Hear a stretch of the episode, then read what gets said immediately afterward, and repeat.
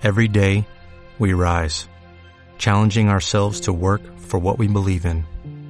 At U.S. Border Patrol, protecting our borders is more than a job, it's a calling. Agents answer the call, working together to keep our country and communities safe. If you're ready for a new mission, join U.S. Border Patrol and go beyond. Learn more at cbp.gov/careers.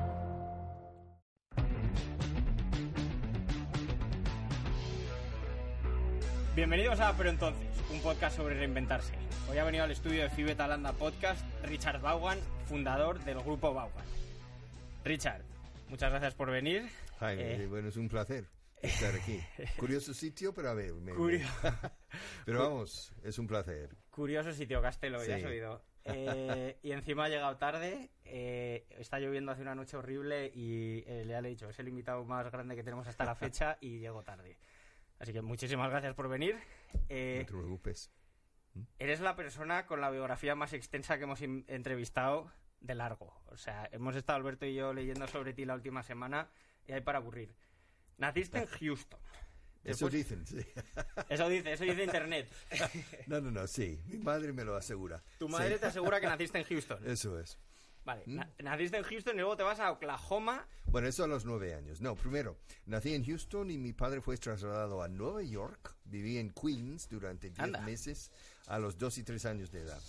Y entonces am, a- a- me empecé a hablar en Nueva York. Entonces comencé a hablar más con un acento neoyorquino que con un acento tejano.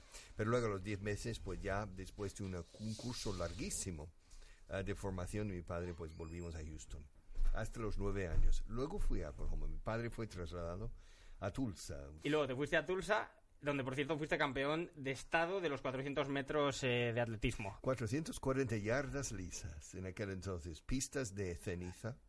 ¿sí? Esto fue en el año 70. Justo, era, eh, a partir del 71-72 es cuando el tartán empezó a imponerse en las, en las pistas. ¿Sabes cuánta gente vivía en Oklahoma en el año 70? Probablemente unos 5 o 6 millones, pero Bueno, no sé. Está por ahí, lo, lo he Sí. buscado. Era un poco menos, Yo pero no bueno. lo he buscado. Está en los millones, lo cual eh, tiene mucho mérito. Hombre, Tulsa era una ciudad rica porque es una ciudad construida sobre el petróleo. Entonces tenía una, cuando yo estaba ahí, tenía una población de unos 300.000 habitantes. Un poco como Valladolid, digamos, pero una ciudad sana, excelente para el deporte y para lo académico, para todo, en mi opinión. Pero y fuiste campeón del estado. Sí, Decía, y también ah, del, de cuatro estados del sur, de región sur, en baloncesto. Ah, jugaste, jugaste al baloncesto también. Sí, pero para los a edad de 15, 16 años, o sea, junior. Entonces, sí. No jugaba todos los deportes imaginables. O sea, fui, fui campeón de golf también, pero... ¿En ¿Y serio? todo? No, es que el deporte, yo soy producto más del deporte que de lo académico, en mi opinión. No siendo malo en lo académico, ojo. Pero No, vamos, no, no se te da mal. Mi forma de ser, mi forma de ser es resultado más ah, de, las, de los retos deportivos y de saber ganar y encajar ganar, saber perder y encajar el perder. Entonces yo creo que es un desarrollo muy sano si, si no te obsesionas con el deporte. Ojo, hay que tener un poco cuidado, de, cuidado en eso. Vale, entonces. De Tulsa vuelves a Texas y ahí vives entre Austin y Dallas. Ah, bueno, no, entre, no, no. vuelvo- Primero. cuando yo termino el, el instituto, o sea, bachillerato, entonces yo voy a una universidad en Dallas que se llama SMU, South Methodist. Southern Meth- Methodist. University. Ahí cursé los primeros dos años y fui a través de, eh, bueno, vine a España, a Madrid, a través de esa universidad e- y cursé un semestre aquí en la Complutense patrocinado por SMU. SMU. Y luego hice un semestre a lo libre aquí. O sea, viniste para seis meses y alargaste No, vení- otro. la- vi- vine con la idea de estar un año entero académico. Vale. Pero hice un viaje muy largo en... Es que el sistema norteamericano universitario es diferente que aquí. Aquí son, o han sido hasta hace muy poco, años académicos. Ahí son semestres académicos. Vale. Con inicio y exámenes finales cuatro, cinco meses más tarde, etcétera. Entonces yo hice el primer semestre, luego hice un larguísimo viaje y volví tarde para el ma- ma- matricularme. Entonces me, me vi que en enero, pues, eh, he llegado tarde, pues voy a vivir aquí un semestre viviendo con familias una familia chilena, española y luego colombiana, y simplemente mejorando mi dominio del castellano. Hanging out. Hanging out un poco, sí. Bueno, hanging out, pero con método. ¿eh? no locura. Entonces, ah, ya durante ese semestre cambié a la Universidad de Texas. Trasladé, o transferí, como dicen en inglés, Sí. los créditos de SMU, Southern Methodist, a la Universidad de Texas. Y entonces, para aprovechar las, las tasas académicas, mis padres a la sazón, pues también cambiaron, volvieron a Texas. Entonces, yo vol- volví a ser ciudadano tejano. Y eso me daba precios muy interesantes en la Universidad de Texas, que era una universidad pública, mientras que SMU era una universidad privada Sí. más cara. Entonces, para ayudar a mis padres a ahorrar un poco de dinero, cambié. Ah, y volví y terminé los estudios ya en el año 74 en Austin. Vale, a ver si se, se sigue investigando bien. Acabas en Austin, pero luego vuelves a España y trabajas eh, primero en una academia que era Berlitz, si no me he informado mal. Sí. Sí, pero trabajé en Berlitz un- unos tres meses nada más. Sí, y luego Sí. ya, te, que eso Sí. es un poco la historia que queremos contar, Bueno. de, de que tú te estableces por tu cuenta, Más o menos. buscas clientes. Sí, sí, yo, yo Berlitz me mandó a formar algunos técnicos de ingeniería nuclear en la central nuclear En de Zorita. Mm.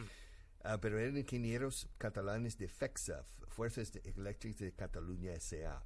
Entonces, yo, y mientras estaba con esos técnicos formándose en Guadalajara a través de Unión Eléctrica, hoy Gas Natural Fenosa, pues yo hice contacto con los que estaban trabajando, los directivos y técnicos de la central misma, de Unión Eléctrica. Entonces ya pasé ahí, durante un año estar con ellos. Eso, porque estuviste viviendo un año.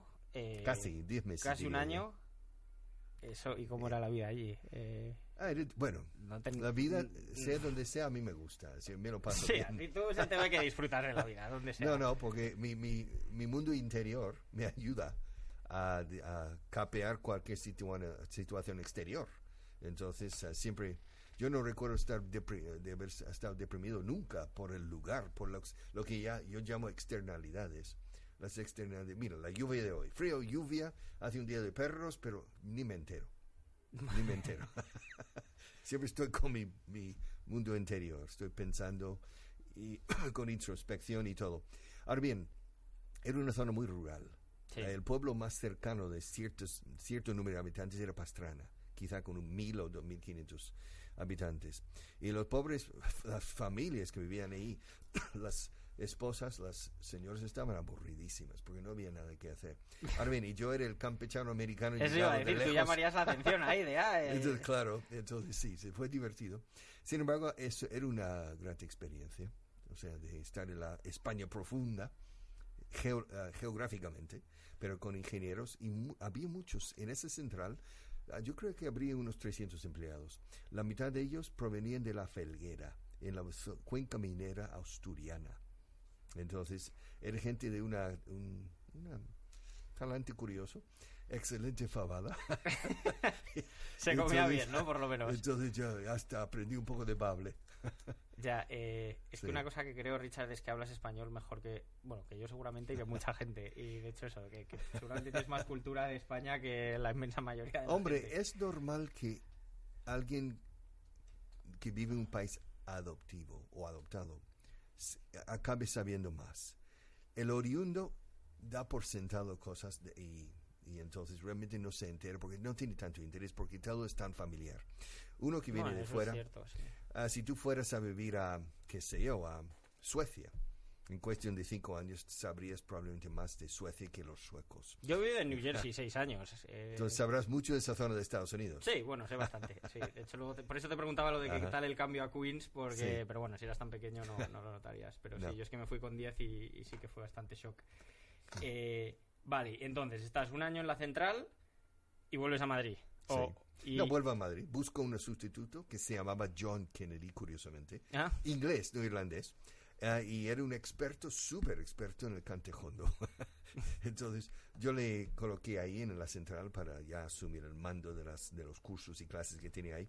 Y me vine a Madrid y ah, durante un par de, de meses, pues, dando tumbos, buscando una forma. Y luego ya empecé a, a enfilar la, lo que es la vida de, de un freelance, Sí. de un autónomo, con ciertas clases. Y al final, pues me conseguí en, en una empresa John Deere Sí. de tractores a, a partir del, yo de septiembre del 76. Entonces ya en John Deere vi que había una necesidad grandísima de transformar una empresa, bueno, una filial de una empresa, de la primera empresa mundial de maquinaria agrícola. Sí. Ahora bien, la filial española no hablaba inglés, era una empresa monolingüe. Entonces yo ah, les, les dije, "Me- os transformo en una empresa bilingüe. Ahora ¿Tú bien, solito con 20 y cuántos? no, no, yo solito. Yo ten- eso fue en el septiembre del se- 76, yo tenía 24 años, de acuerdo. Joder. Entonces, este- pero 24 a- años en mi generación son 34 hoy en día. ¿sí? Ah, bueno. Sí, o 29 o puede 30. ser. Vale, Sí, vale, además, yo llevaba muchos años fuera de casa. Al- a los 18 años dejé de, vivir con mis padres y siempre tenía que planchar mi propia ropa, lavarla y limpiar. O sea, ya tenía la, ya conocía lo que es responsabilizarse Bueno, uno sí. mismo. Pero de ahí a que con Sí. 24 años le digas a John Deere, yo voy a transformar esta empresa. O sea, bueno, yo, era yo sabía que necesitaba ayuda. Sí. Entonces yo ya en John Deere empecé, comencé la empresa. Hasta tre- 12 profesores más, yo- 13 en total éramos. Comenzaste tu empresa. En, sí, Sí, entonces monté vale. Vaughan a partir del 77, febrero, unos meses más tarde, y ya con la, durante los primeros dos años, un solo cliente, John Deere. Ujú. Y en sí los transformamos en una empresa, digamos, semi-bilingüe. y, ah, y entonces ya a partir del 79 empecé a tomar contacto con más empresas para ofrecer lo mismo. O sea, las tres primeras empresas de más importancia en los primeros años de mi empresa, de mi compañía, eran John Deere, Ericsson, la Sí. empresa sueca de Sí. telecom- y Amper, también una empresa de telecomunicación y de electrónica. Claro, porque también, en, o sea, en el 74, 75, ¿hay tanta demanda de Sí. aprender inglés? Desde que yo estoy en España, fijo, desde el 74, yo no he hecho, siempre ha habido una demanda. Siempre, o sea, no es que fuera en plan algo No. especial de, oye, que deberíamos Cuando empezar dicen a que hoy en inglés". día la demanda es mucho más alta, tal vez, pero vamos, yo en- nunca me ha faltado demanda. El, el problema era suministrar con calidad la- y cantidad. O sea, mi problema nunca ha sido la, el- la acción comercial. Mi, mi problema ha sido el, el suministro del servicio. No es un mal problema, ¿no? Tener demasi- más demanda. Bueno, también trae sus angustias. ¿eh? Sí, bueno, pero. Ahora, si no tienes ventas, pues cierras el, Sí. el, cierras la tienda. De acuerdo. Pero es angustioso cuando están pidiendo a gritos servicio y no lo puedes suministrar, no lo puedes proveer. Muy Simplemente porque es muy, era muy difícil encontrar profesores de la calidad que yo quería.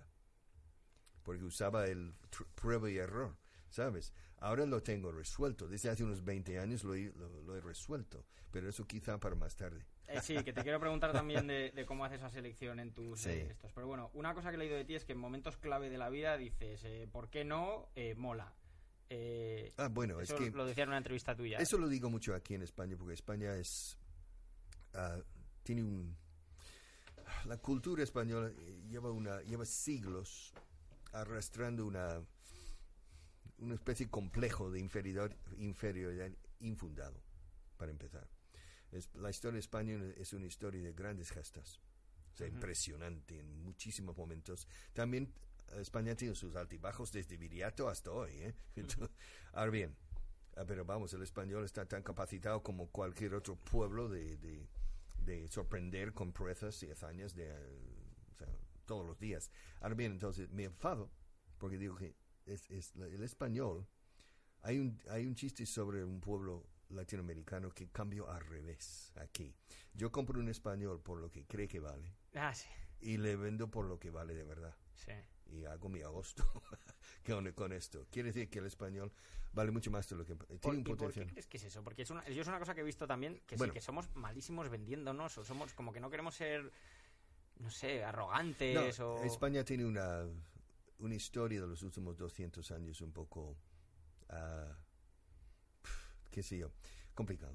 Primero, en la- las, las guerras napoleónicas y después Fernan- Fernando VII. Fue- España ha tenido jefes malos. O sea, reyes malos. y en, en el siglo XIX hab- hubo más de 200, 120 primeros ministros. Es como tener un jefe diferente cada ocho meses. sí.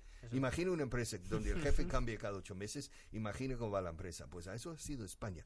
Es a- hasta mm, el uh, canciller de hierro es el ay, Ot- Otto von Bismarck. Decía, España es la- el país más fuerte del mundo porque tan mal llevado todavía está de pie y todavía vivo y coleando. Quiere decir que España, entonces, siglo XIX fue nef- nefasto para España. Entraron en el 20. Y el 20 hubo conato de me- mejora, o sea, España no entró en la Primera Guerra Mundial eh, y se benefició del suministrar diferentes países en la Primera. Pero luego entró lo que era la dictadura de Primo de Rivera y luego la Segunda República. La Segunda República eran de cinco años, del 31 al 36. Y en esos cinco años en es- hubo 12 primeros ministros. Imagínate, ¿cómo es posible crear una república cuando cambias cada siete meses de, gran jefe? Y además coincidió con la Gran Depresión Mundial Económica y también con la pugna ideológica en su momento más álgido de comunismo, socialismo, capitalismo, ah, anarquismo, anarcosindicalismo. Los ismos querían matarse el uno al otro, no solo en España, en todo el mundo. Entonces, ya sé, y tardamos hasta el año 89 con la caída del te- telón de acero, hasta resolver los ismos, etcétera. Un poco. Pero y entonces, o sea, ¿y, y tú crees que una de las razones por las que Sí. hoy en día tenemos como ese medio complejo y vamos así como Sí. con la cabeza Sí. bajada es por, por Por motivos históricos. Por motivos históricos. España desde ah, Felipe III empezó con la, el declive de, los, de la Casa de Austria y luego entró, entraron los Borbones. Y entonces también, ah, salvo Ter- Carlos III, para mí España no ha tenido un buen líder en su historia moderna, etc. Eso que digo de que eres más, más culto que la mayoría. Y, y él, él murió, eh, era una eh, triste, triste, porque España sí tenía su ilustración, la ilustración española, con Jovellanos, el padre Fejó, etcétera. O sea, había gente brillante aquí. Y Carlos III muere seis meses antes del estallido de la Revolución Francesa. Y ya Carlos IV, que no tenía las luces, las luces de su papá, eh, pues, y ma- un tal Florida Blanca, que era el primer ministro, pues, se asustaron al ver que los Borbones, que eran primos ¿eh? de la Casa Real Española, esos estaban cortando las cabezas. Entonces deciden cerrar España, la España negra, y los ves en las pinturas negras de Goya, lo ves en la cara de Fernando VII después. Y lo, es, es un- es una, una historia un poco desgraciada. Es que, o sea, una historia un poco de mala suerte, digamos. Vale, creo que voy a Entonces- volver a ver los últimos 10 minutos con un cuaderno y Entonces, eh, pero esto es- no es un curso de historia. No, pero que me viene bien porque como te comentaba eso, yo hice high school en, en Estados Unidos, entonces eh, esta es como una... Sí. Nunca he Pero estudiado es que esto en aquí, detalle. mira, es que es- lo ves en el refranero español. El refranero dice, contra la fortuna no hay arte alguna. Piensa mal y acertarás. Ajá. Más vale pájaro en mano que ciento volando. O sea, es Somos muy gente con- prudente. muy- bueno, hay ciento volando. ¿eh? Hay cien oportunidades ahí en el- cielo. ¿Sabes? Si, te- si aprendes buena puntería y pulso, pues ya estás tumbando tres pájaros. ¿eh? Y ya estás montando el dólar con tres pájaros. Tienes más demanda que oferta. Y luego dice, más vale lo malo conocido que lo bueno por conocer. O sea, este tipo de actitud ante el quehacer del futuro de cada persona y de cada pueblo, eso anula, Hmm. eso anula. ¿Vale más malo conocido que bueno por conocer? Anda ya, que no. Más vale cualquier Ya, porque cosa. entonces así no conoces nunca nada. No. Ni a nadie. Entonces, la gente tiene miedo al futuro. Tiene la- lo que hay a la vu- vuelta a la esquina, el 90% a las veces es algo bueno. es que es pero- eso, el pero la 90% gente es bueno. La gente pi- ah, piensa bien y acertarás debería imponerse a piensa mal y acertarás. Ah, más vale cualquier cosa que lo malo conocido. Incluso cuando estás en la cresta de la ola, conviene estar oteando el hor- horizonte porque puede haber in- cosas incluso mejores. Entonces, no, no, no. Lo siento. Es que, claro, amo mucho a España, a los españoles y a lo español, simplemente porque es mi país adoptivo, repito. Pero vamos, entonces veo que, uh, espabilaos, vale- valéis mucho más de lo que pensáis. Eso es lo que queremos hacer un poco también con este podcast. Que la gente se anime. Sí. pues, que si estás un poco en casilla o no estás contento, pues que te Bueno, animes a buscar algo. Allende mejor. la frontera, los españoles están arrasando. ¿eh? ¿De dónde- Bueno, ¿Perdón? Más, a- ah, o sea, más los allá de las fuera. fronteras, los, los españoles en Nueva York, en Tokio, en Singapur, o sea, en, que- en Buenos Aires, en Lima, los españoles están realmente sorprendiendo. Los españoles tienen muy buen cartel fuera de España. Sí, yo creo que España. tenemos muy buena formación Hay también. un poco de endogamia aquí dentro, entonces, eh, por ejemplo, en mi oficina ah, hay 650 empleados. de acuerdo. Pero lo que no, no docentes, empleados no docentes, somos unos 130. Sí. Ahora bien, en mi oficina central, en la sede central en Madrid, pues seremos, qué sé, yo, 80. Ahora bien, entre esos 80 hay 25 diferentes nacionalidades. Ya, hay una bie- bielorrusa al lado de un panameño, y un, un español al lado de un colombiano, y una, qué sé yo, un ucraniano al lado de un canadiense. Entonces, no estos piques típicos de cuando hay más, cuando es más endogámico. ¿No hay politics en tu empresa? No. You sure? sé- No, creo que no. Bueno, Politics, el politiqueo interno de la... Sí. No, no, no, no hay, no hay.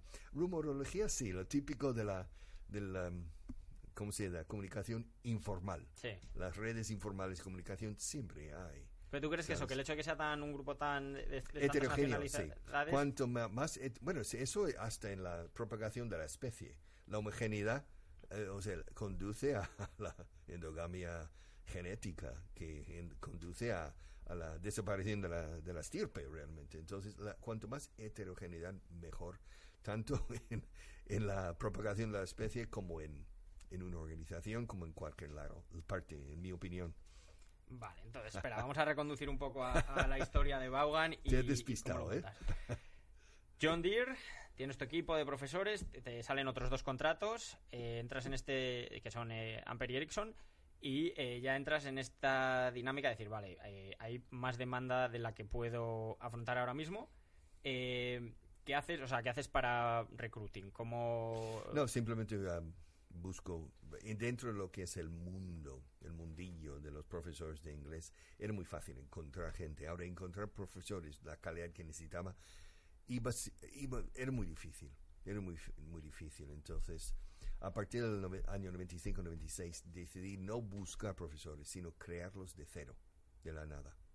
Entonces, decidí buscar gente a propósito, y esto es una política en nuestra casa, con muy pocas excepciones. Buscamos gente que no ha enseñado jamás, Ah, sí.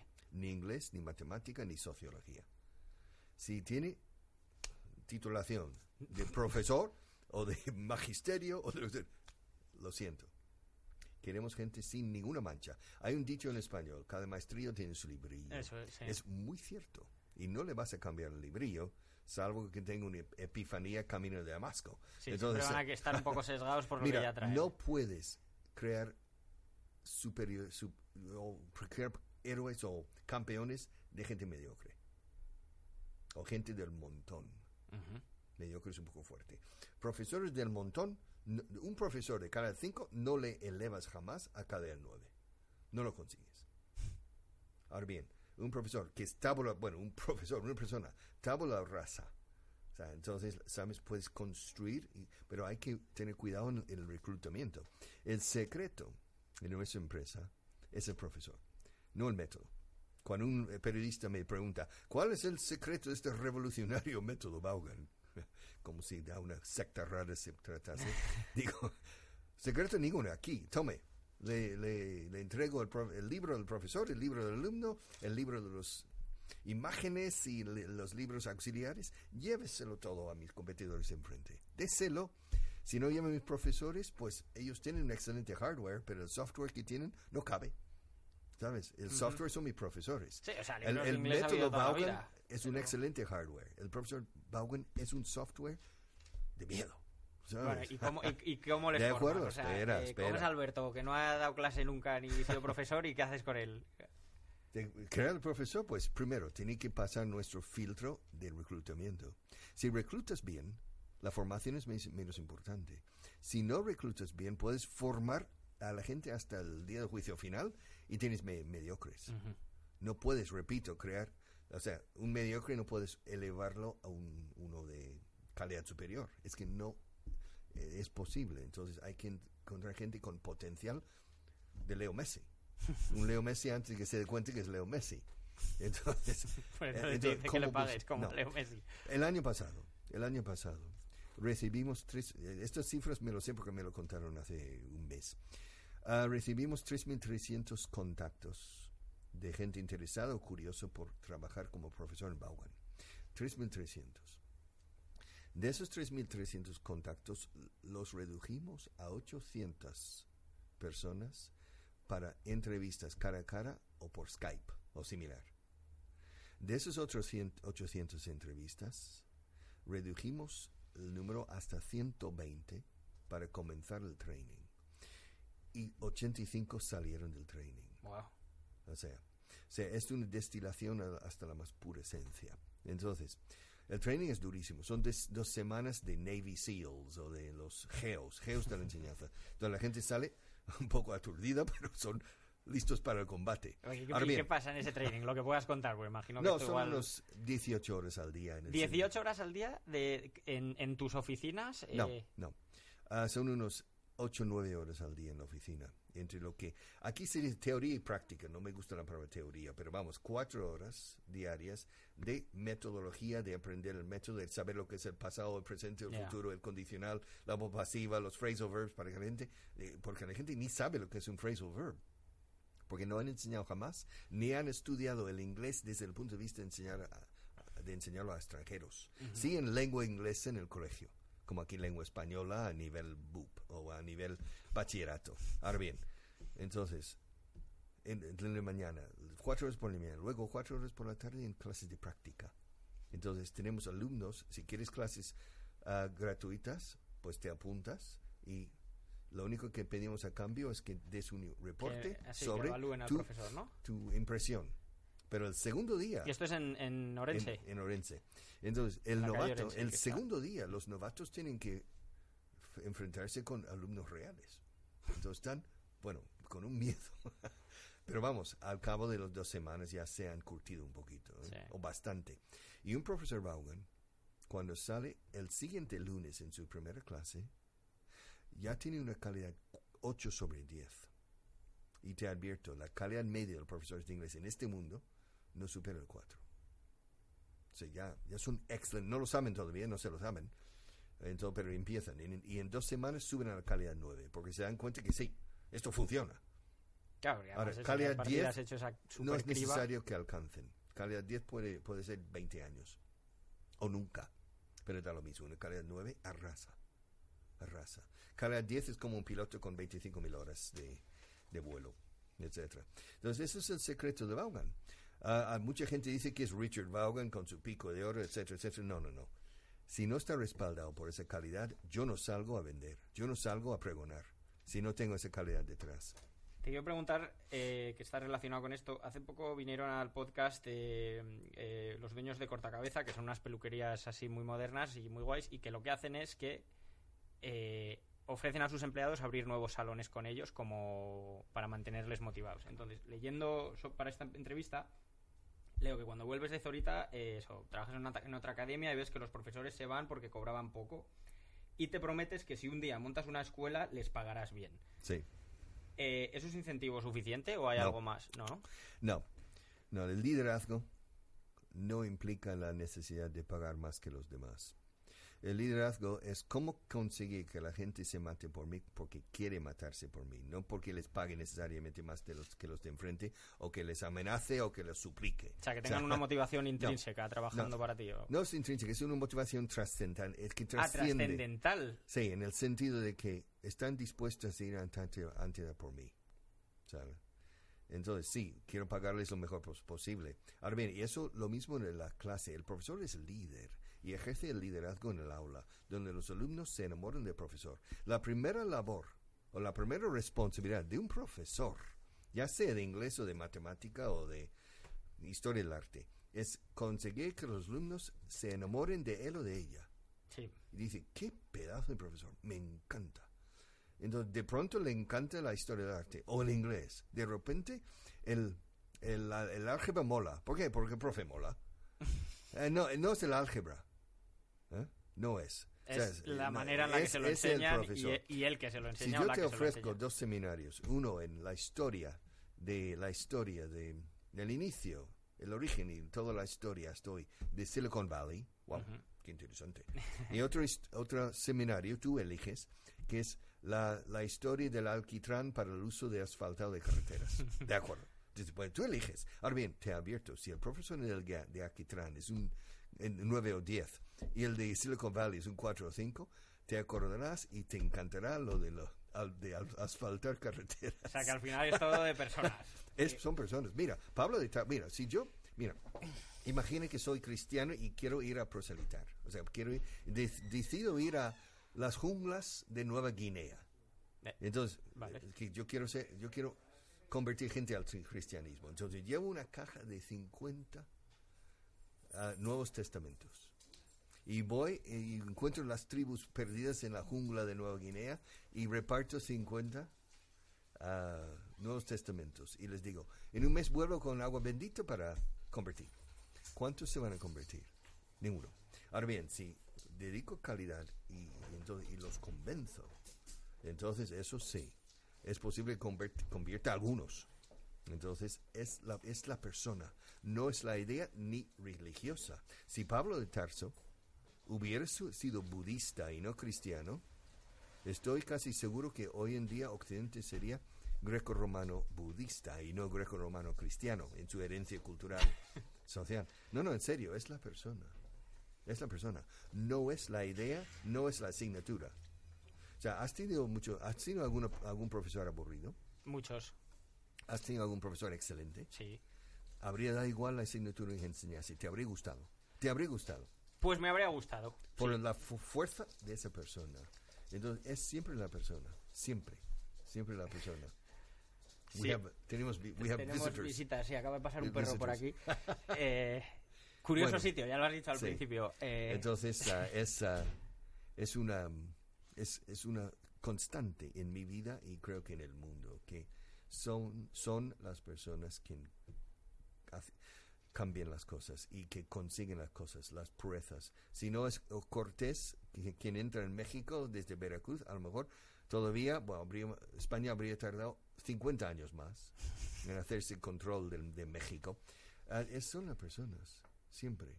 Entonces, si, si ha- habla los- un poco más alto, por favor. si todos los profesores, si todos los profesores, si esos cua- tres o cuatro profesores excelentes que tú recuerdas, si todos los profesores de preescolar hasta universidad inclusi- inclusive hubieran tenido esa calidad, serías, una persona, vamos, de las más inteligentes del mundo y más estables del mundo.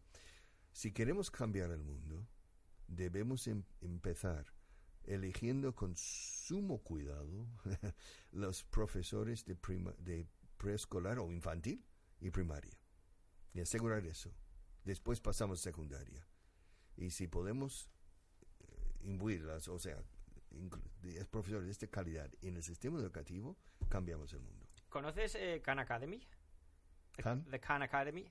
¿Cómo se escribe Khan? No te entiendo. K-H-A-N. Es eh, ah, Salman, sí, no, eso Salman sí Khan. es un chico que durante, sí, Bill Gates Sí, eh, se es- enamora de ello. Entonces, él enseña Es que tiene, tiene un libro, se llama Salman Khan, que se llama, creo que es The One World Schoolhouse o algo así, que habla precisamente de esto, de, de la importancia, bueno, un poco lo que decías tú de eso, de que los profesores sean engaging y tal, pero de la importancia de que él dice que la educación es como un queso de bola, que, que tú con un 5 pasas al siguiente y con un 5 al siguiente, entonces que puedes perfectamente no saber la mitad de la materia y que pasas al curso siguiente, entonces dice que si nos aseguráramos que eh, dominas al 100%, lo- Mira, cualquier persona que es motivada rellena los espacios en blanco que queda en el camino por sí solo.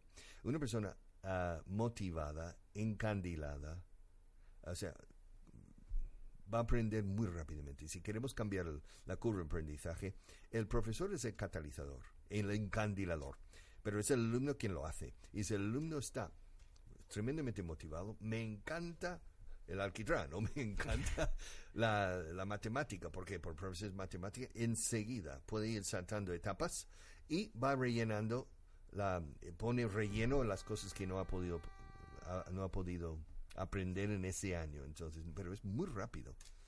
La- el aprendizaje es bonito cuando estás motivado. cuando tienes un buen profesor. 100%. Te quería preguntar, hablando de buenos profesores, eh, haces el EMBA del IS en 1986, que bueno, es donde te conocí. 85, 86, Ah, eres- son de dos años. Eso, pero eres de la clase del 86. Sí. Sí. Si es que yo, eso, yo hice el mismo, entonces te conocí una vez que viniste Sí. a dar clase. Hablando de buenos profesores, ¿te dio clase María Jesús Grandes? No. De contabilidad. No. Es, que, es que ese es el ejemplo de, de una asignatura así dura, pero que era muy bien dada. Bueno, yo tuve una, un ingeniero de caminos, que es institución en el, IES, y murió hace un par de años, Fernando Pereira. Sí. Entonces él enseñó contabilidad básica, hasta el libro mayor de contabilidad y todo. Sin embargo, fue una, un gran- una gran persona y un gran profesor. Y desde entonces tengo muy claro cómo es la contabilidad y, y usarlo para el beneficio de mi empresa.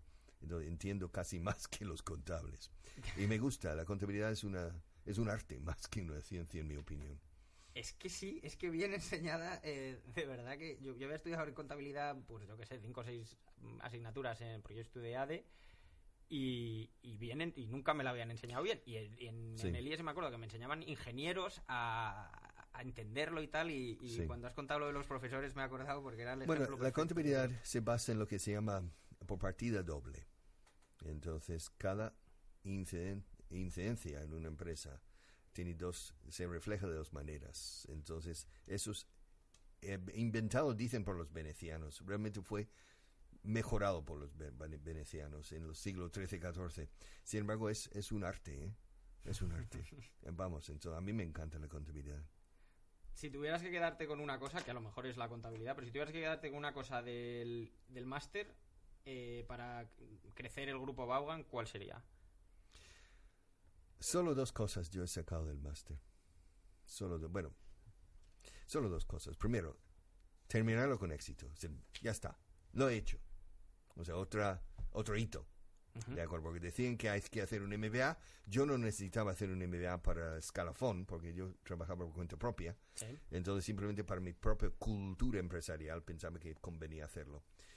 Y lo otro era los, um, el análisis del punto muerto, umbral de rentabilidad, ra- de, analizar rápidamente la viabilidad de un- una propuesta de negocio y luego descontar los flujos para hacer para proyectos de inversión.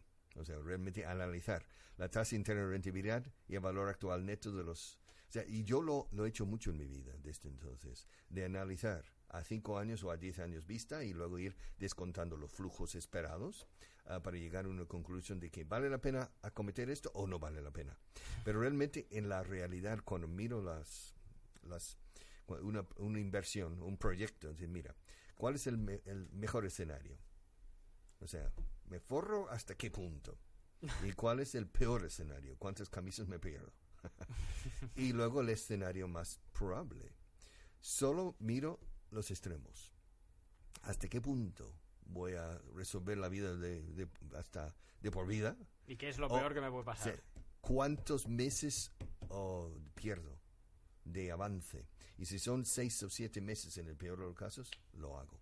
Si yo sé que o puedo... sea, si lo máximo que pierdes son siete meses, No, si yo veo que mi empresa o yo puedo encajar el fiasco total, ah, o el descalabro total, entonces lo, lo acometo. ¿Sabes? Si yo sé que el peor... Yo no tengo miedo al fracaso. Entonces, eh, si el fracaso no me hunde. Si el fracaso me hunde, sí. Entonces, cuando tú analizas las inversiones o las decisiones en las iniciativas, analiza el peor escenario imaginable. o sea, es algo que el peor No, no escenario moralmente. tumbe tu empresa, Sí. te la juegas. Sí. Ahora bien, yo tengo la suerte, o sea, un poco de que en mi sector los errores no cuestan demasiado. O sea, mi sector no tiene barreras de entrada, no, re- no exige grandes inversiones. la, la mayoría, bueno, si, si eres un descabellado y quieres abrir 80 centros en dos años, pues sí. Eh, pero vamos, ah, las, las iniciativas mías nunca han, han sido muy peligrosas en el sentido de que de un fracaso podrían hundirme a mí o a mi empresa. Entonces sí, he sido conservador. La gente piensa que no. ¡Wow! Este emprendedor pues ha tomado riesgos, ha asumido riesgos, sí, pero riesgos muy calculados y muy medidos. ¿eh? Yo soy conservador. Si no, habría llegado mucho más rápidamente. O sea, los, yo tengo 11.000 metros cuadrados ahora de espacio en alquiler. Wow. Sí, o sea, en, en España. Sí, sí. estamos en nueve ciudades, 10 ciudades ahora. Y, em, y tengo 220 aulas. Tengo 470 profesores. De acuerdo. Ahora bien, los primeros nueve años de mi empresa, del año 77 al 86, consistía en dos metros cuadrados en un rincón de mi dormitorio, donde tenía teléfono fijo, ordenador y impresora. Y de ahí pude controlar hasta 40 profesores. Luego ya pasé a, a- a alquilar 40 metros cuadrados. Estuviste nueve años sin oficina. Sí, sí. O sea, se dice en inglés empezar de un cordón de zapato, to start from a shoestring. Yeah. No, no, pero Amancio Ortega, que es el sexto hombre más rico del mundo hoy en día, pues los primeros 23 años de su labor profesional era por cuenta ajena. O sea, desde los 14 hasta los 37, Amancio Ortega trabajaba para otros aprendiendo oficio de distribución, de moda, de diseño, de venta, de producción, etc. Todo lo que es alrededor de lo que es. Luego a los 37 monta Inditex. Luego, hasta los 60 no es famoso. De pronto, de la noche a mañana es famoso, porque aparece, aparece en Forbes, la revista Forbes. Sí. Y de repente, de la noche a mañana, es famoso y wow, admirado. Sí, después de 46 años de, Como de el- milimétrica and- andadura. Lo del cuadro de Picasso, ¿no? De, si- o que no sé si era verdad, pero lo de que.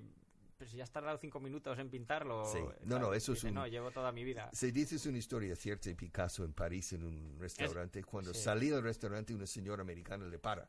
Señor Picasso, mi, mi, mi hija le adora. le adora.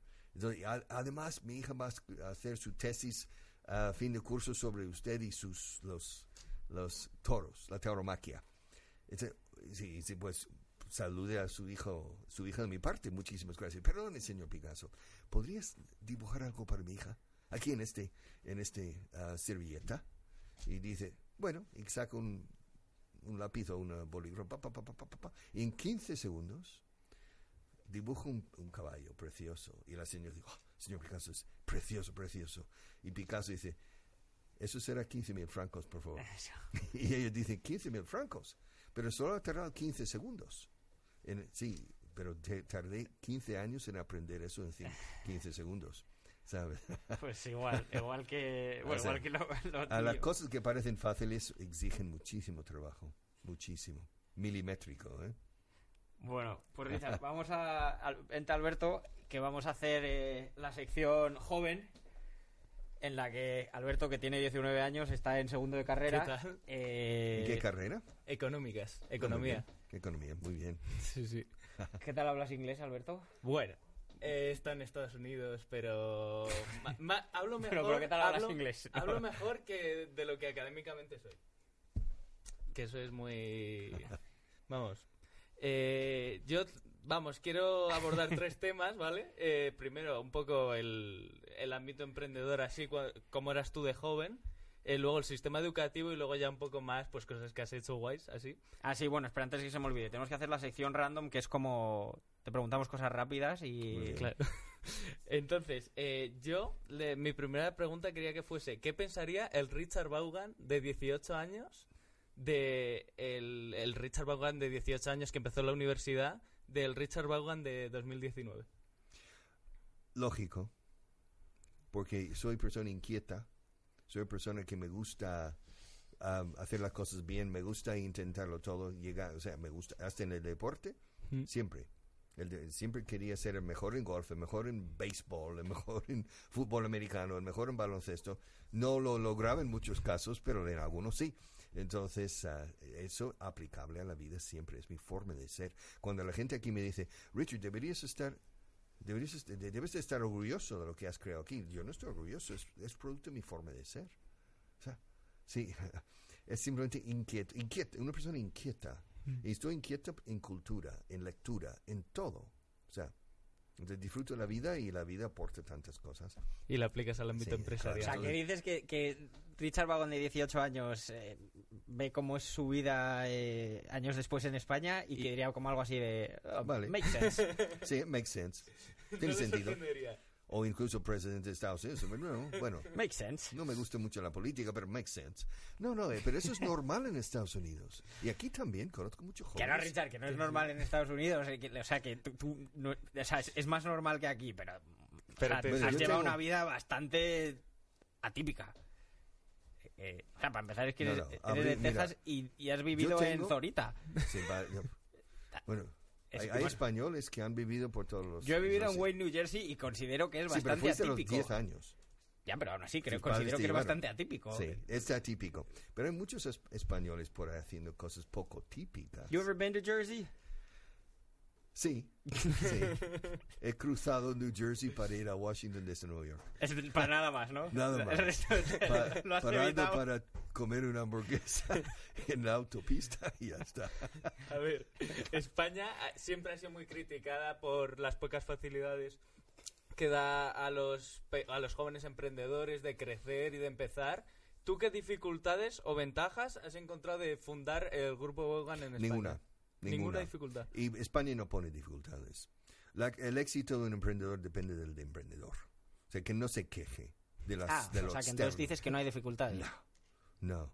La- los impuestos son un poco altos. Pero vamos, pero mira, la- yo tengo en mi, mi despacho las, el último tomo de las páginas amarillas físicas, ¿sabes? Del año 2004. Son 1248 páginas, desde, desde abacos hasta zurcidoras. Entonces, y son gente que, a pesar de los impuestos, a pesar de la legislación labora- laboral, a pesar de los mil obstáculos que la administración pública y no pública pone, un emprendedor que pone luces y hambre y hard work, trabajo duro, puede llegar. Ahora bien, el 95% de todas las empresas de recién creación mueren en los primeros cinco años de vida. O sea, solo el 5% sobrevive, sobrevive, llega al año 6. Ahora bien, entonces, pero vale la pena, pero hay que hacer introspección, hay que saber, soy inteligente, soy, estoy dispuesto a trabajar y hay que tener humildad. Eso es lo que buscamos en nuestros prof- profesores. No queremos profesores con experiencia docente, pero queremos dos atributos, energía y humildad. Y esa humildad es capacidad de autoanálisis, capacidad de introspección, introspección, soul searching. Entonces, esta gente está, pues, prefiero que un profesor, un novato profesor, peque de inocentón que de listillo. Porque ese ingenuo es inteligente. La soberbia es ceguera total. Bueno. Entonces, la inocencia es capacidad de conquistar el mundo, tal vez. También, eh, un poco, bueno, tú que estás metido en el mundo académico y a ver si puedes ofrecer algún consejo a las, a las autoridades. Eh, bueno, en- hemos visto... Bueno, autoridades simplemente al, al, mini- al ministro de Trabajo que aligere la legislación laboral, pero no lo van a hacer. Mira, yo no volveré ¿Mm? a España para montar una empresa en mi próxima vida si no cambian la legislación laboral. Es una camisa de fuerza. La legislación fiscal, de acuerdo. Que bajen los impuestos si pueden, pero no me voy a quejar. Ah, pero la legislación laboral restringe. Yo voy corri- yo corro los 100 metros lisos con, con una pierna atada a la, a la espalda. Por la ¿Crees? legislación laboral. ¿Crees que tendrías más dificultades para crear Grupo Baugan en 2019?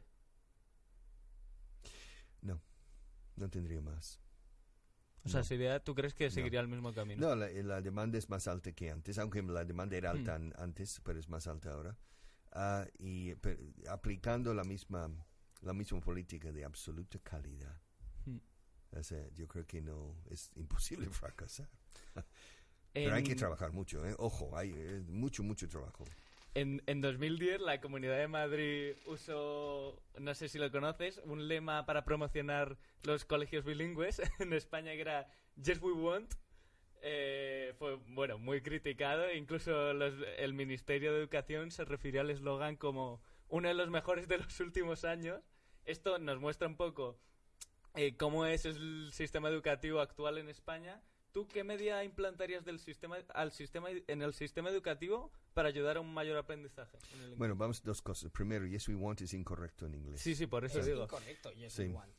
Y ah, entonces a mí me fastidió que los políticos, o sea, el PP en este caso, Ujú, ah, decidiera lanzar a los cuatro vientos un eslogan ujú. en un inglés incorrecto. Quiere decir que no hicieron Y, sus y ratificaron deberes. porque dijeron... No, ratificaron porque el diario El Público, que el diario de izquierdas, me llamó. y por, por ética te- que te- tenía que decir al enemigo que tenían razón, que, que los, los de PP se habían equivocado.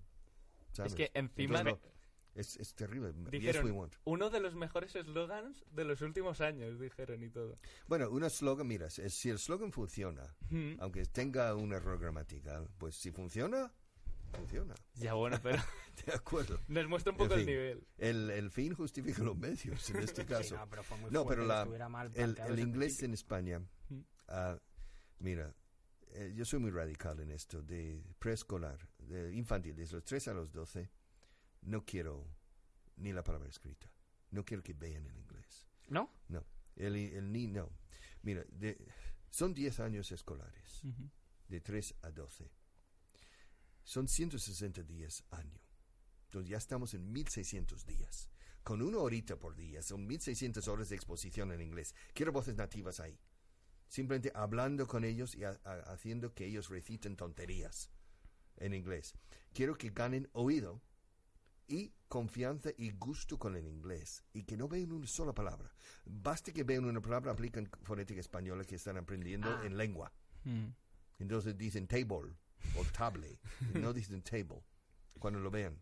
Entonces no quiero. Ahora bien, a los 12 es el inicio de la pubertad, cuando la- el cerebro humano empieza a cambiar y el cerebro se hace más analítico, más de a juzgar cosas, etcétera, y no acepta necesariamente las cosas, consciente o inconscientemente. Entonces es el momento en donde la palabra escrita entra y la gramática, en la enseñanza de la gramática, la estructuración de lo que llevan 10 años, 1600 horas expuestos a ello, y ya está. Y luego de 10, de 12 a 23 o 22, ya pueden tener clases de inglés más formales, porque el contador no empieza a los 23. Esa es la edad media en que los jóvenes entran en el mercado laboral. El inglés no es necesario antes, pero es tremendamente imperativo, es, es imperativo a los 23 tener un dominio del idioma.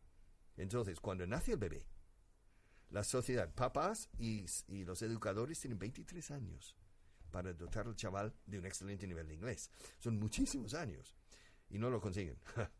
En- Ya puedes apretar, chaval. te yo queda ya, vamos, voy, No, a, no, no. voy a ir a Bauga. Quiere decir que sin prisa pero sin pausa. Pero sobre todo, sobre todo, tienen que tener un gusto. El inglés tiene que ser atractivo, tiene que ser amigo. Y entonces, nada de exámenes. Las notas, asistencia a clase y sí, me puras parte- participación en clase. Y nada más. No Yo quiero dotarles de un idioma, no examinarles sobre conocimientos del condicional o de la voz pasiva o los pronombres relativos. Que Estados Unidos en, en España se dice que es una de las mejores educaciones del mundo. Bueno, muchas ¿Estados familias. Sí, muchas familias mandan a sus hijos a Estados Unidos. Sí, ¿Qué por el inglés más que por el Sí, bu- pero también se dice que es eh, muy eh, práctico y no tan Sí. teórico como el español. sí, ¿Qué, qué introducirías de la educación estadounidense en la española y viceversa? todo. Todo. Cambiaría. Lo tra- traería el sistema americano aquí y lo, sustituiría todo. Tiraría por la ventana. Lo siento. ¿Por qué, no, por qué no te presentas Pero al el ministerio? de sistema americano tampoco, o sea, tampoco puede tirar la primera piedra. ¿eh? Ojo, ningún sistema educativo en el mundo es óptimo. Ninguno. Ahora bien, ah, los jóvenes llegan al mercado laboral, salen a, sus vein- a los 18 o a los 22 años, más preparados psíquicamente, más preparados pr- en términos prácticos que el latino. Francés, italiano, portugués, español. El sistema francés que ha impregnado durante 200 años es el quehacer educativo en estos países. ¿Mm? Bueno, Las cosas. Vamos a cosas random. Venga, vamos a... ¿empiezas tú con la de Cool Things? Espera, voy a hacer un story este que está así Sí, que me ha parecido graciosa. Eh, bueno, la hemos Espera estado... Dale. Hemos estado hablándola un poco antes de que llegases y bueno, eh, Richard Vaughan ha participado en La Hora de José Mota. ¿Cómo, cómo surge eso? ¿Cómo, La verdad es que no recuerdo. Yo creo que José y el Mago More. Mago More es un colaborador y amigo de José Mote y ahora amigo mío. Ujú. Un gran persona, Mago Mo- el Mago More. Y entonces simplemente se pusieron en contacto conmigo. Entonces para hacer un sketch en inglés. Entonces fui y, ah, y es curioso, en, en die- cinco minutos diseñamos, un, guionizamos sin, sin papel, simplemente ah, a viva voz, guionizamos una... Y lo hicimos la primera vez. Fue a la primera. A la primera. O sea, lo de que te Lo- pausa lo que- lo- y... sí, eso es... Bueno, luego en postproducción hicieron la pausa. Sí, O sea, sí, sí. Me congelaron la imagen. Eso es en postpo, en postproducción. Sí. Pero en, en preproducción era simplemente cinco minutos charlando. Me quedó muy natural. Se nota encima que, que Bueno, era improvisado. No tengo miedo escénico y él no, tampoco. Entonces, era juntar el hambre con las ganas de comer. ¿Vas tú? Venga, la pregunta de Instagram de arroba Marta Díaz Llanos Terán. Nos ha preguntado, eh, siempre estás innovando. Eh, ¿Qué nuevo proyecto tienes en mente? Ah, jubilarme quizás. ¿Tú no, crees nuevo que- proyecto, nada. Siempre estoy buscando la, la piedra fil- filosofal. Ah, yo creo que todavía no he encontrado cómo demonios hacer que el español o el ser humano ¿eh? se haga de una forma menos dolorosa y, y más rápida con un segundo idioma después de la pubertad. Entonces, no he encontrado la fórmula mágica. Entonces, me gustaría tener, y no voy a tener tiempo de, de, de ensayar diferentes enfoques con conejos de indias, conejillos de indias. Entonces, diferentes enfoques, algunos curiosos. Entonces, pero no voy a tener tiempo. Y además, el enfoque mío actual es buen enfoque y lucrativo. entonces, entonces tengo que... Más vale lo bueno conocido, Richard, ya sabes. No, esto no es malo. Más vale lo bueno conocido bueno que lo mejor por conocer. Y no, no te ves jubilado, ¿no? Una persona como tú tan Ah, activa. no, no. Yo, yo tengo otras aficiones. Yo, yo escribo. Sí, yo te conocí en el gimnasio en, hace Sí. mil años, en Torre Sí. Picasso. Y, ah, sí. y también soy músico, entonces he, he dado conciertos en el Monumental y en, En el auditorio. Nacional. Sí, Entonces, bueno.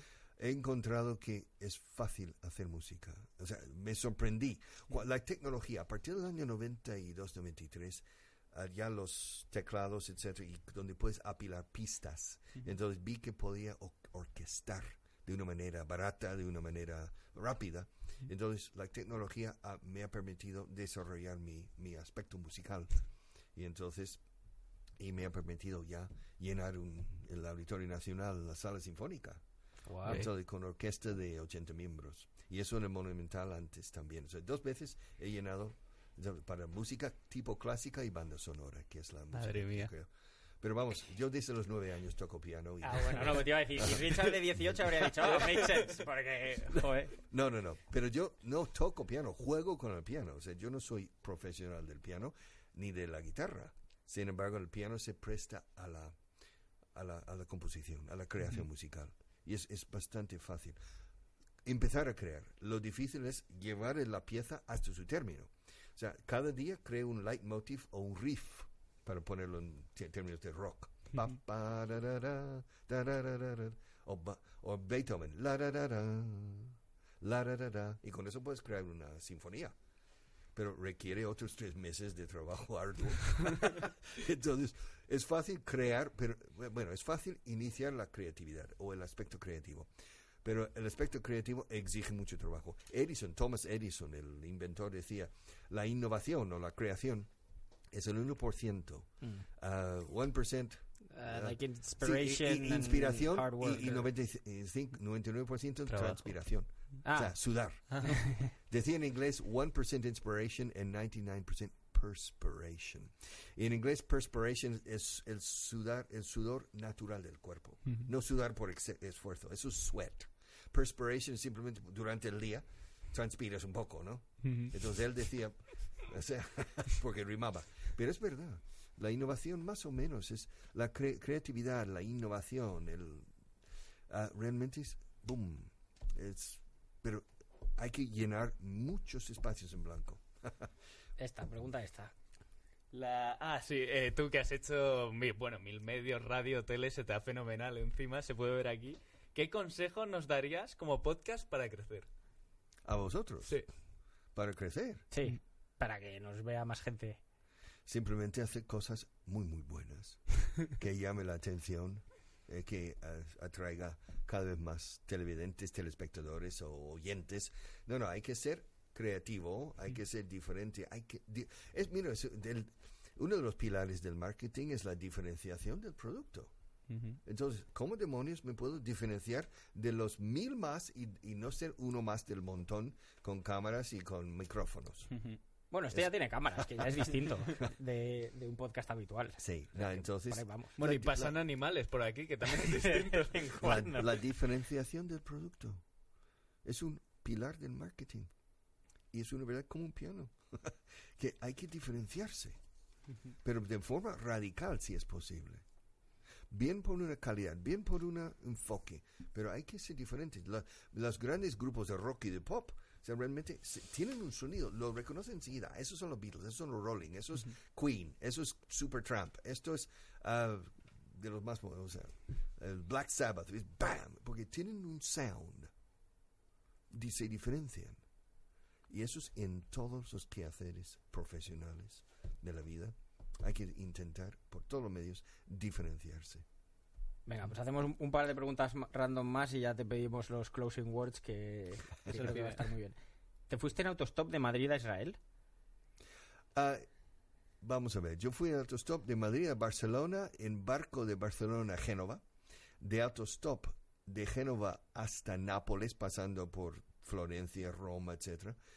En tren a Brindisi, en el otro lado, el Adriático, crucé a Igoumenitsu, justo al sur de Albania, en el, el oeste de Grecia, y luego autostop hasta Ionina, y luego hasta Delfos, y luego de autobús de hasta Atenas, luego barco hasta Mykonos, barco otra vez a Atenas, avión a Tel Aviv, autobús a, a Jerusalén, y luego en la zona entre Tiberio, arri- arriba en el mar de Galilea, hasta el mar muerto, a Autos- dedo, a dedo, sí. Pero, y luego otra vez a Tel Aviv en autobús, porque estaba cansado. Ah, Tel Aviv a, a Estambul en avión, Istanbul, Estambul hasta España. ¿Y cómo se te ocurre esto? ¿Por qué no? ¿Por qué no? Si mola, tío. Porque es- yo voy a salir de aquí, vamos. Hombre, yo tenía, mira, esto fue durante 45 días, en Navidades. Por eso llegué tarde y no pude hacer Ah, el fue segundo por- fue por semestre. eso. Entonces, claro, es que se hace.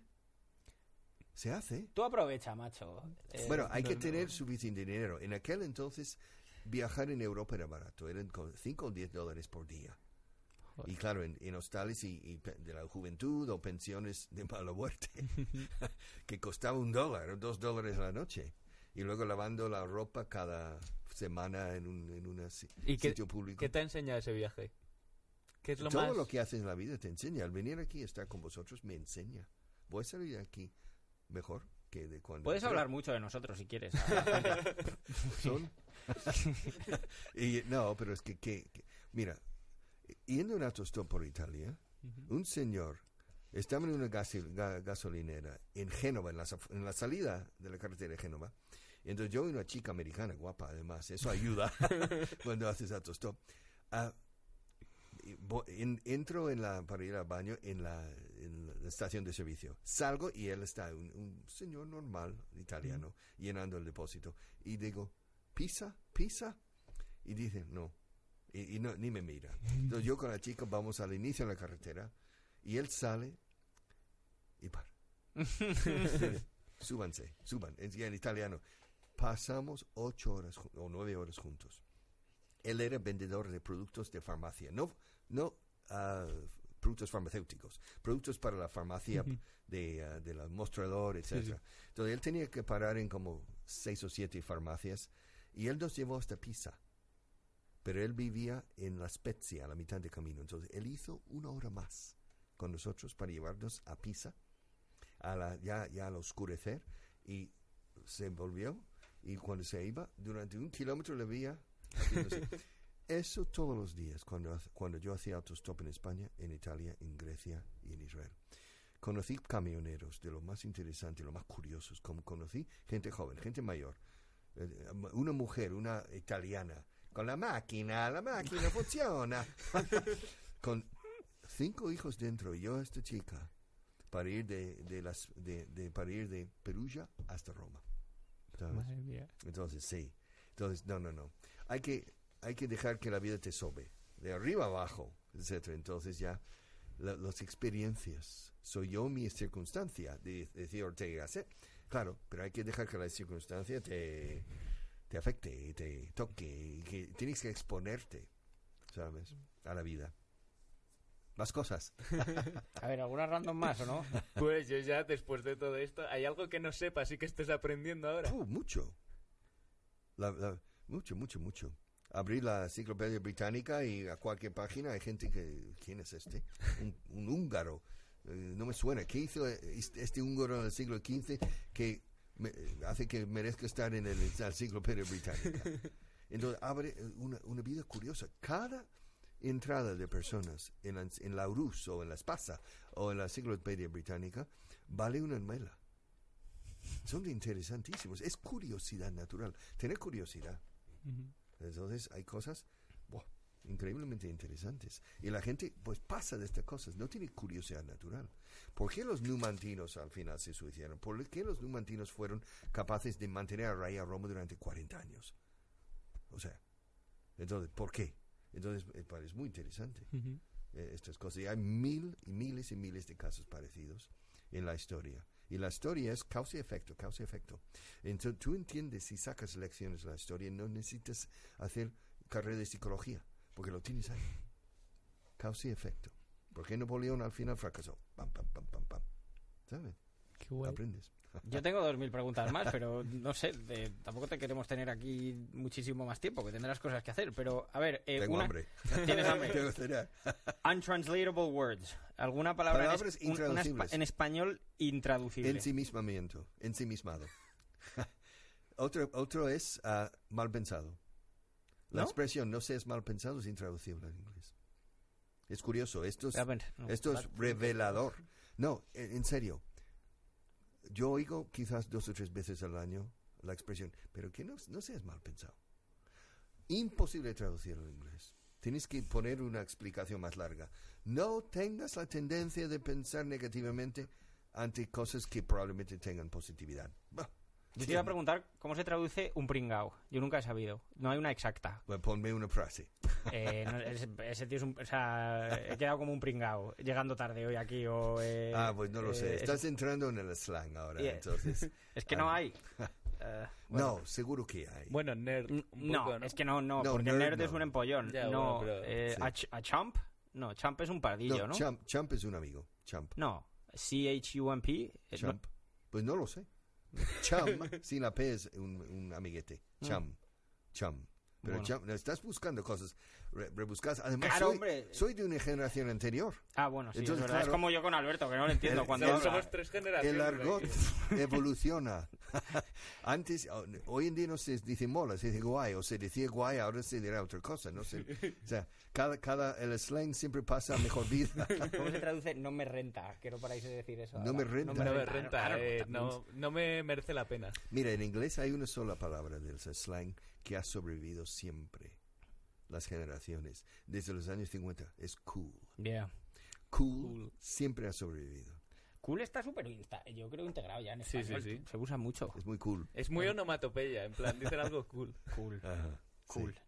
Bueno, pues... Eh, a ver, eh, sí, sí, si alguna vez se te acaba la conversación. Es que estuve ayer en el masterclass que diste en Industriales y... ¿Tienes un guion? O No. en la radio igual, es que te pones No. a hablar de un... No, no, No, a ver, un, no, un día que hayas dormido poco se te tiene que acabar No. un poco. No, aunque no haya dormido. hay- Uno, uno o dos veces al año paso la noche en vela. Porque he dormido siesta el día anterior o por algún motivo paso la noche en vela y voy a la radio. Voy a la radio. Entonces, el día te- hay biorritmos. Entonces, a lo mejor estoy más espabilado sin dormir que durmiendo. No, mira, la, cada frase que uno dice, en este caso cada frase que yo digo, contiene semilla para otras mil frases. Cada frase contiene, o sea, puedes encontrar algo. Every single sentence. Single. Single significa soltero. Lo dije un poco anoche. Y luego hablé de bachillerato, bachiller, pero no, ex- eh, no amplié bachiller. fu- fui Bachelor, otro- yeah. bachelor, pero salté otro.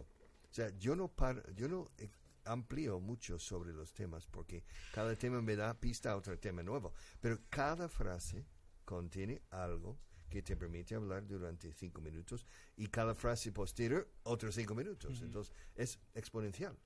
Entonces es imposible. No se me, yo podría estar en la radio durante 80 horas seguidas y no se me acabaría el rollo.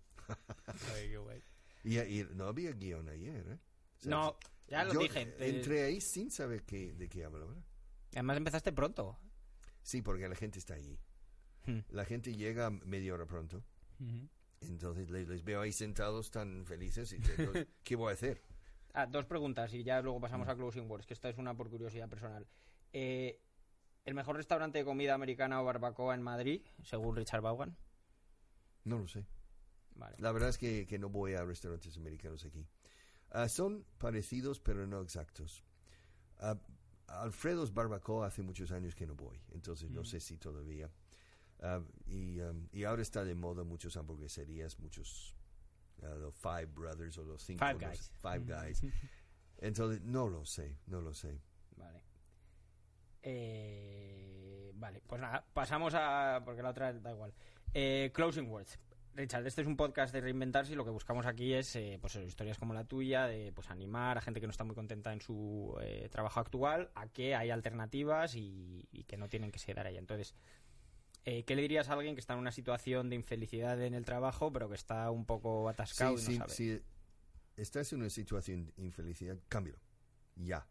No te endeudes. ¿eh? Porque much- las deudas te condicionan y, te, y que no puedes, no tienes libertad. Necesitas tener libertad.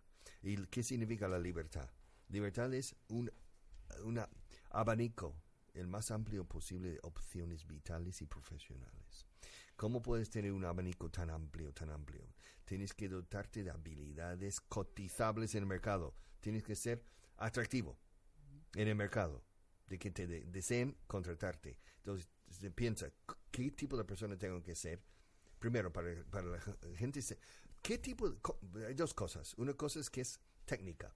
Me tengo que dotar de habilidades atractivas en el mercado que, ah, que suba mi cotización. Y eso me da la libertad de elegir. Segundo, ¿cómo tengo que ser yo para la gente quiera ayudarme? Porque yo siempre digo en ciertas conferencias que doy, pongo una, una diapositiva dice, todo lo que en la vida, todo lo que he conseguido en la vida, lo he conseguido yo, sin ayuda de nadie. Y claro, eso sorprende. Cuando que yo estoy tío, ¿quién se cree que es? Luego explico. Mira, mi, centenares de personas me han ayudado, pero centenares de personas, y mucho. ¿Por qué? Porque han querido. ¿Por qué? Porque yo emanaba algo que conseguía que, que le- les, les gustaba ayudarme. Entonces, ¿quién lo ha conseguido? ¿Yo o ellos? ¿Lo he conseguido yo o con su ayuda? Las dos cosas son ciertas. Entonces, hay que pensar, ¿qué tipo de persona tengo que ser yo para, para que la gente me aprecie, aprecia y, si es posible, me admire y se vuelque por mí? Eso ya es una cuestión de introspección otra vez. Segundo, ¿qué abanico de habilidades debo tener para ser, de, tener una buena cotización o altísima y diferenciarme de, los demás? Cada año, 400.000 chavales entran en el mercado laboral con, de, al término de grado o con algo de posgrado. Entonces, ¿cómo demonios te vas a diferenciar? ¿Y ¿Cómo vas a evitar ser uno más del montón para que los reclutadores se fijen en ti? Uno es tener un inglés que, que, que sorprende. ¡Buah! Dios mío, ¿cómo ha aprendido ese inglés? Eso ya, puerta abierta. Otro, y luego tener otras habilidades y de forma de ser que llaman la atención al reclutador. Eso es. Entonces, hay que pensar mucho en esto. La vida, no es que la vida sea dura y, y no, no, no, la vida es preciosa. Sin embargo, es preciosa cuando estás preparado para, para sacar jugo de esa preciosidad. Pues nada más, Richard. de- Muchísimas gracias por venir. Nos ha encantado Sí, la, la conversación contigo. Yo eh, he aprendido mucho de historia y de muchas cosas. Y, y nada más, ¿no? Si quieres decir alguna cosa más o... eh, No, nada, que muchísimas gracias. Que yo siempre, yo vengo aquí porque siempre digo que sí. El sí de entrada, no el no de entrada. Cuando dices que sí a las ofertas, algunos te saldrá rana, pero el 90% te sale bien. Wait, here's a question. Can we go to your show to talk about our podcast? Por supuesto. Yeah. claro. I'm just kidding, we don't have to. Hombre, yo siempre invito a gente. La gente, con- si lo pides, a no ser que sea muy, algo you, muy you raro, can't say no to that, though. You can. bueno, pero no, podéis venir. ¿Has venido a un Yo he ido, yo he ido dos veces. ¿Con Alberto o con, con Kyle? ¿Con quién has estado? ¿O conmigo? Contigo. Pero hace También. mucho, lo puse en Instagram. A ver, fue hace un montón, pero igual hace ya cinco De años acuerdo. o por ahí. Eh, bueno, pues nada, Alberto, tío, a ver cuándo vamos.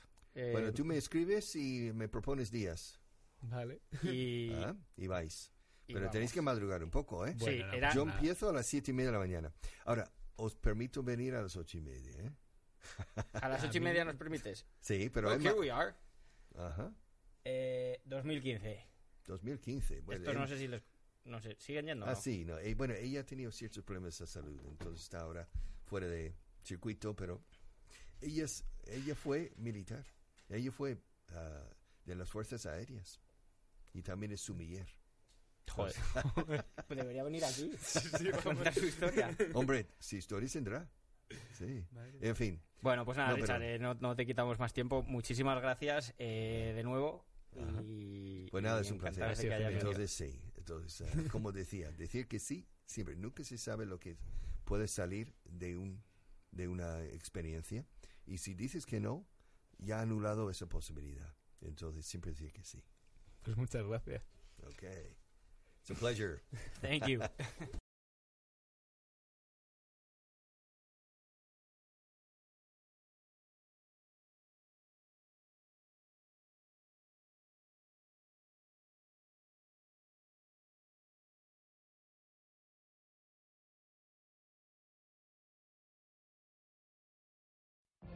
What if you could have a career where the opportunities are as vast as our nation, where it's not about mission statements, but a shared mission? At U.S. Customs and Border Protection, we go beyond to protect more than borders, from ship to shore, air to ground, cities to local communities. CBP agents and officers are keeping people safe. Join U.S. Customs and Border Protection and go beyond for something far greater than yourself. Learn more at cbp.gov/careers.